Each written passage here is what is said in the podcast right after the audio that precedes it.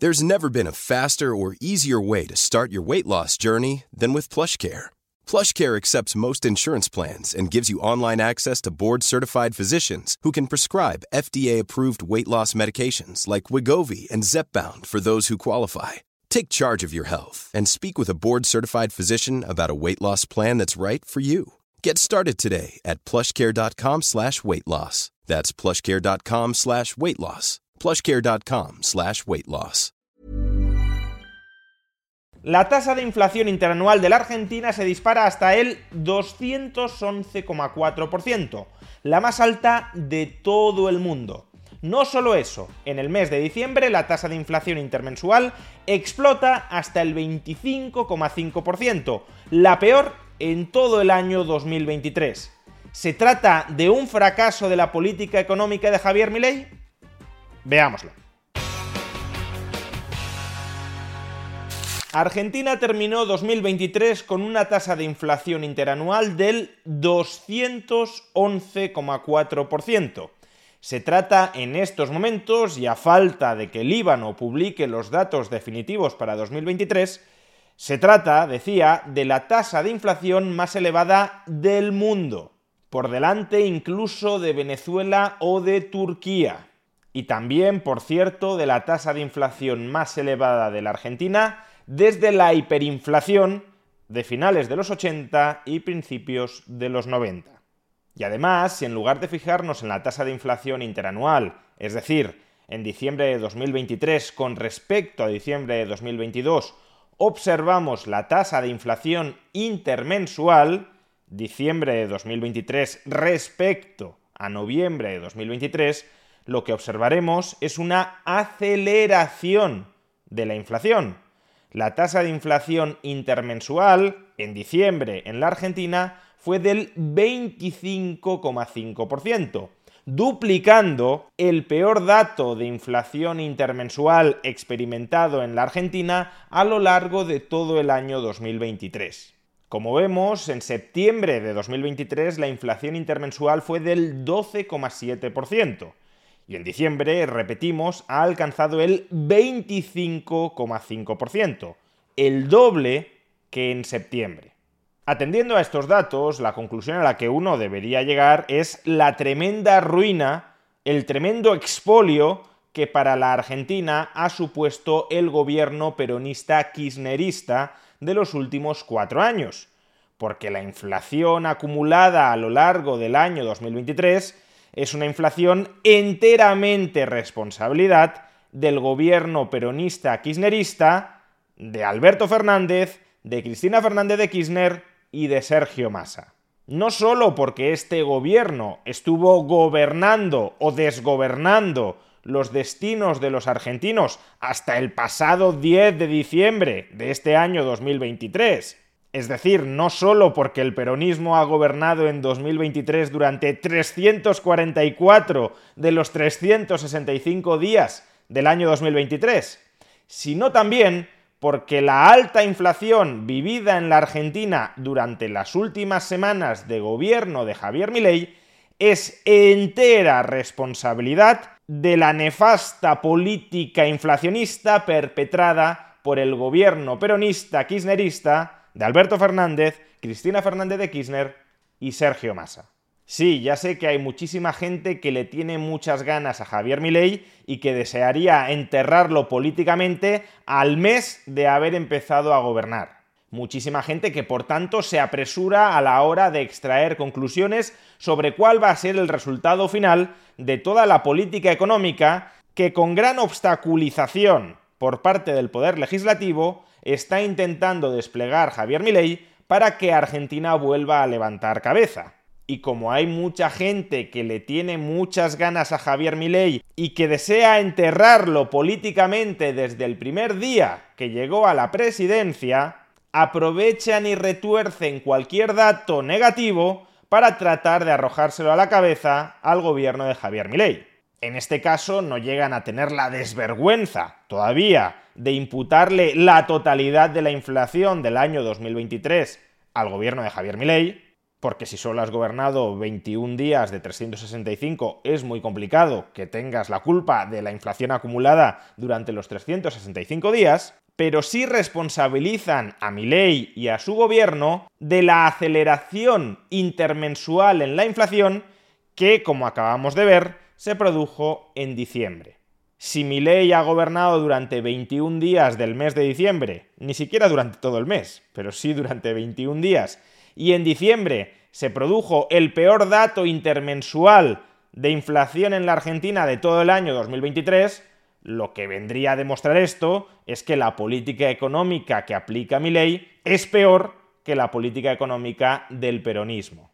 Sin embargo, durante sus tres únicas semanas de gobierno en el año 2023, la única decisión de política económica que adoptó y que entró verdaderamente en vigor Javier Milei, y a la que por tanto se le podría atribuir responsabilidad en la inflación del mes de diciembre, la única política que adoptó y que entró en vigor Javier Milei durante el año 2023 fue la devaluación del tipo de cambio oficial del peso. Nada más, todo lo demás fueron anuncios. El proyecto de ley de bases y puntos de partida para la libertad de los argentinos no está aprobado. El ajuste fiscal todavía no está aprobado. El decreto de necesidad y urgencia se aprobó pero entró en vigor el 29 de diciembre, de modo que no ha podido tener ninguna influencia en la inflación del mes de diciembre. La única política económica relevante que sí se adoptó y que sí entró en vigor durante el mes de diciembre es, como digo, la devaluación del tipo de cambio oficial del peso. Y acaso si lo queremos, también podríamos decir que el gobierno de Javier Milei influyó en las expectativas económicas durante el mes de diciembre. Y si esas expectativas hubiesen sido muy malas, podría haber provocado una huida del peso que generara mucha más inflación pero al menos durante el mes de diciembre el tipo de cambio en el mercado entre el peso y el dólar se mantuvo aproximadamente en los mismos niveles en los que lo dejó Massa. Por tanto, tampoco cabe hablar de que las expectativas que pudo generar Javier Milei provocaran una huida del peso hacia el dólar. En todo caso, más bien contuvo esa posible huida del peso hacia el dólar. Pues bien, centrándonos en la única política económica relevante adoptada por Javier Milei en diciembre de 2023 y que ha entrado en vigor en diciembre de 2023 y que por tanto ha podido tener alguna influencia sobre la inflación de 2023, la devaluación del tipo de cambio oficial del peso con respecto al dólar, ¿Cabe pensar que esta decisión ha contribuido a incrementar, a acelerar la inflación del mes de diciembre? Pues sí, desde luego. El 11 de diciembre el tipo de cambio oficial pasó de 400 pesos por dólar a 800 pesos por dólar, lo cual evidentemente encarece en mucho las importaciones argentinas que hasta el momento se conseguían financiar con un tipo de cambio de 400 pesos por dólar básicamente todos los importadores a los que el Banco Central les vendía dólares a 400 pesos, cuando a partir del 11 de diciembre empieza a vendérselos no a 400 pesos, sino a 800 pesos, todos esos importadores ven duplicar el coste de sus importaciones en términos de pesos. Para comprar fuera de la Argentina y traerlo dentro de la Argentina algo que cuesta un dólar, antes del 11 de diciembre había que pagar 400 pesos y a partir del 11 de diciembre 800 pesos. De modo que a la hora de venderlo internamente también han de incrementar de manera muy sustancial el precio en pesos. Si mis costes por dólar importado han subido de 400 pesos a 800 pesos, pues a la hora de venderlo internamente también tendré que subir precios de manera acorde a ese encarecimiento de mis costes. Por tanto, sí, durante el mes de diciembre la Argentina ha vivido un fogonazo inflacionario como consecuencia de la devaluación del peso frente al dólar. No es la primera vez que esto sucede. En el mes de agosto del año 2023, el peronista Sergio Massa Many of us have those stubborn pounds that seem impossible to lose, no matter how good we eat or how hard we work out. My solution is PlushCare PlushCare is a leading telehealth provider with doctors who are there for you day and night to partner with you in your weight loss journey. They can prescribe FDA-approved weight loss medications like Wagovi and Zepbound for those who qualify. Plus, they accept most insurance plans. To get started, visit plushcare.com slash weight loss. That's plushcare.com slash weight loss. Life is full of awesome what ifs, and some not so much, like unexpected medical costs. That's why United Healthcare provides Health Protector Guard fixed indemnity insurance plans to supplement your primary plan and help manage out of pocket costs. Learn more at uh1.com. I'm Sandra, and I'm just the professional your small business was looking for. But you didn't hire me because you didn't use LinkedIn jobs. LinkedIn has professionals you can't find anywhere else, including those who aren't actively looking for a new job but might be open to the perfect role, like me. In a given month, over 70% of LinkedIn users don't visit other leading job sites. So if you're not looking on LinkedIn, you'll miss out on great candidates like Sandra. Start hiring professionals like a professional. Post your free job on linkedin.com/spoken slash spoken today. devaluó el peso en alrededor de un 20%. Ahora Milei lo ha hecho en un 50%. Massa en agosto lo hizo en un 20%. ¿Y qué sucedió inmediatamente después? Pues que los precios, que en términos intermensuales venían creciendo a un ritmo de alrededor del 6% mensual, a partir de agosto comenzaron a incrementarse a un ritmo del 12%, de más del 12% intermensual. Devalúas un 20% y los precios internos te suben alrededor de un 12% intermensual. Devalúas un 50%, como ha hecho Milei, y los precios internos se te incrementan en alrededor de un 25% intermensual. Vamos, que no debería haber ninguna sorpresa al respecto, porque incluso en estos dos ejemplos, la relación entre devaluación e inflación intermensual es aproximadamente la misma. Por tanto, sí, la devaluación del tipo de cambio oficial aplicada por Milei durante el mes de diciembre es la principal responsable del fogonazo inflacionista que se vivió en la Argentina durante el mes de diciembre. Ahora bien, ¿es responsabilidad de Javier Milei la devaluación la fortísima devaluación del tipo de cambio oficial que tuvo que aplicar al inicio de su presidencia? No. El tipo de cambio oficial únicamente es el precio al que el Banco Central de la República Argentina vende los dólares que posee. Ese precio al cual el Banco Central vende los dólares que posee en reserva no tiene por qué ser el precio de mercado. El Banco Central podría vender los dólares o mucho más baratos o mucho más caros que el precio al que se compran y se venden dólares contra pesos en el mercado. Obviamente, si el Banco Central vendiera los dólares mucho más caros que en el mercado, nadie se los compraría al Banco Central, todo el mundo los compraría en el mercado. Y a su vez, si el Banco Central vende los dólares mucho más baratos de lo que se venden en el mercado, todo el mundo se los querrá comprar al Banco Central. Aunque solo sea para comprarlos más baratos y revenderlos luego más caros en el mercado a la diferencia entre el tipo de cambio oficial y el tipo de cambio de mercado o tipo de cambio paralelo, se la conoce como brecha cambiaria. Si el tipo de cambio oficial es mucho más bajo que el tipo de cambio de mercado, es decir, si el Banco Central vende dólares a precios mucho más bajos que aquellos a los que se venden en el mercado, entonces la brecha cambiaria será muy amplia si el Banco Central vende aproximadamente sus dólares al mismo precio al que se venden en el mercado, entonces la brecha cambiaria será muy estrecha. Y una brecha cambiaria muy elevada es algo muy difícil de sostener en el tiempo dentro de una economía. Porque cuanta mayor sea la diferencia entre lo que vale el dólar en términos de pesos y el precio al que el Banco Central vende esos dólares, más intensa, más voraz se volverá la demanda interna de dólares frente al Banco Central. Más agentes económicos en mayor cantidad le pedirán al Banco Central que le venda dólares, porque mayor está siendo la transferencia de riqueza desde el Banco Central a aquellos que consiguen comprar los dólares al precio subsidiado al que los vende el Banco Central.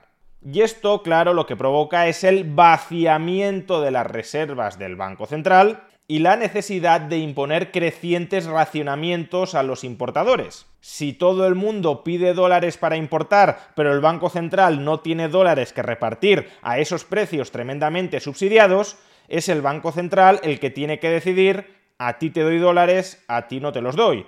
Es decir, tú sí puedes importar, tú no puedes importar. Pero ¿cómo sabe el Banco Central o los burócratas estatales cuáles son las mercancías extranjeras que resultan más urgentes de importar dentro de la Argentina? Porque las importaciones no son únicamente importaciones de bienes de consumo finales en cuyo caso aún podríamos pensar que hay determinados bienes de consumo que satisfacen necesidades más básicas que otros y por tanto habría que priorizar las importaciones de bienes de consumo que satisfacen necesidades más básicas, más fundamentales que otros que tengan un carácter más de lujo o más prescindibles. No, muchísimas importaciones son importaciones de bienes intermedios. Bienes intermedios que indirectamente y en última instancia puede que terminen utilizándose o no para producir bienes de consumo dentro de la Argentina. Bienes de consumo que pueden a su vez tener un carácter muy básico o muy fundamental o no tenerlo. Con lo cual, si el Banco Central, si el burócrata no conoce todo el proceso dentro de la cadena de valor de los distintos bienes por el que va a pasar cada una de las posibles importaciones a la Argentina, cuando se enfrente a la disyuntiva de tener que decidir si una determinada mercancía, que puede ser un bien de consumo final o que puede ser un bien intermedio dentro de una cadena de valor que termine produciendo a muy largo plazo bienes de consumo importantes o no importantes dentro de la Argentina, cuando se enfrente a esa disyuntiva, no tendrá la información para determinar si esta importación es más importante que esta otra importación. Y por tanto racionará las importaciones, a ti te doy dólares, a ti no te los doy, de manera completamente arbitraria. Es decir, sumiendo a la organización económica interna de la Argentina en el caos. De ahí que sea tan complicado que el Banco Central en el medio plazo pueda sostener una brecha cambiaria, una diferencia entre el tipo de cambio de mercado y el tipo de cambio oficial que sea muy grande. Cuando la brecha cambiaria se ensancha mucho, los políticos tienden a devaluar el tipo de cambio oficial para estrechar esa brecha cambiaria. Como ya hemos explicado, el propio Sergio Massa lo tuvo que hacer en agosto. En agosto el tipo de cambio de mercado del peso respecto al dólar duplicaba el tipo de cambio oficial. Y Massa tuvo que devaluar un 20% el peso, el tipo de cambio oficial del peso, para reducir un poquito esa brecha cambiaria.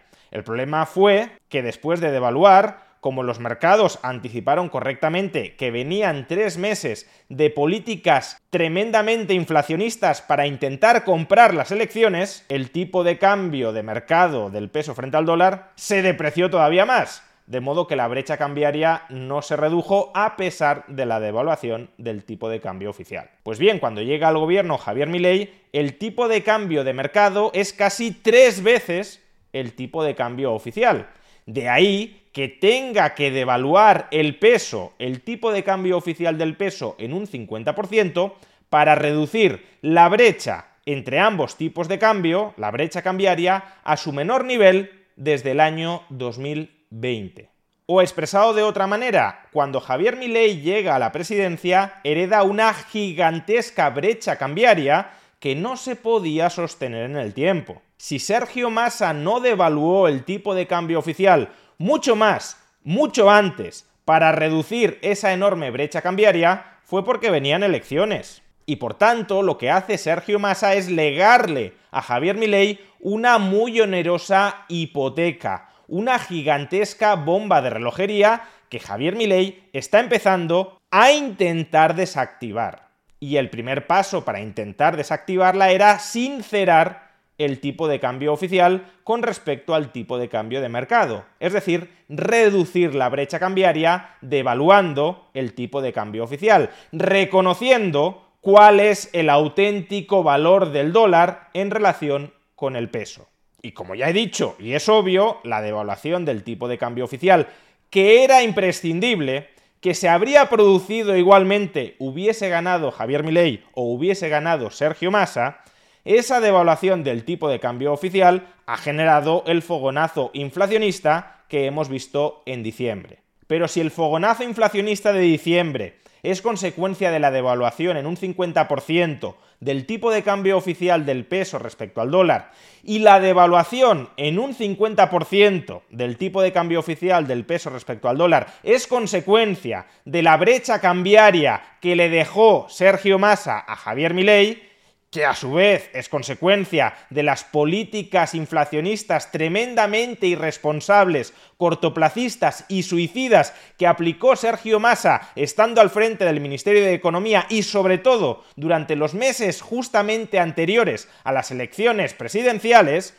entonces, si todo eso es así, debería ser más que obvio que la enorme inflación que ha experimentado Argentina durante el mes de diciembre también es responsabilidad de Sergio Massa y por tanto del peronismo. Con el tiempo, a Javier Milei se le podrá criticar o alabar en función de cuál termine siendo el resultado de su política económica.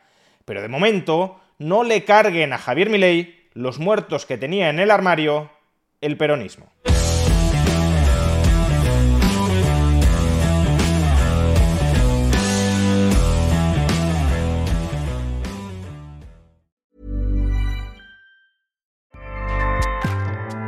ACAST powers the world's best podcasts.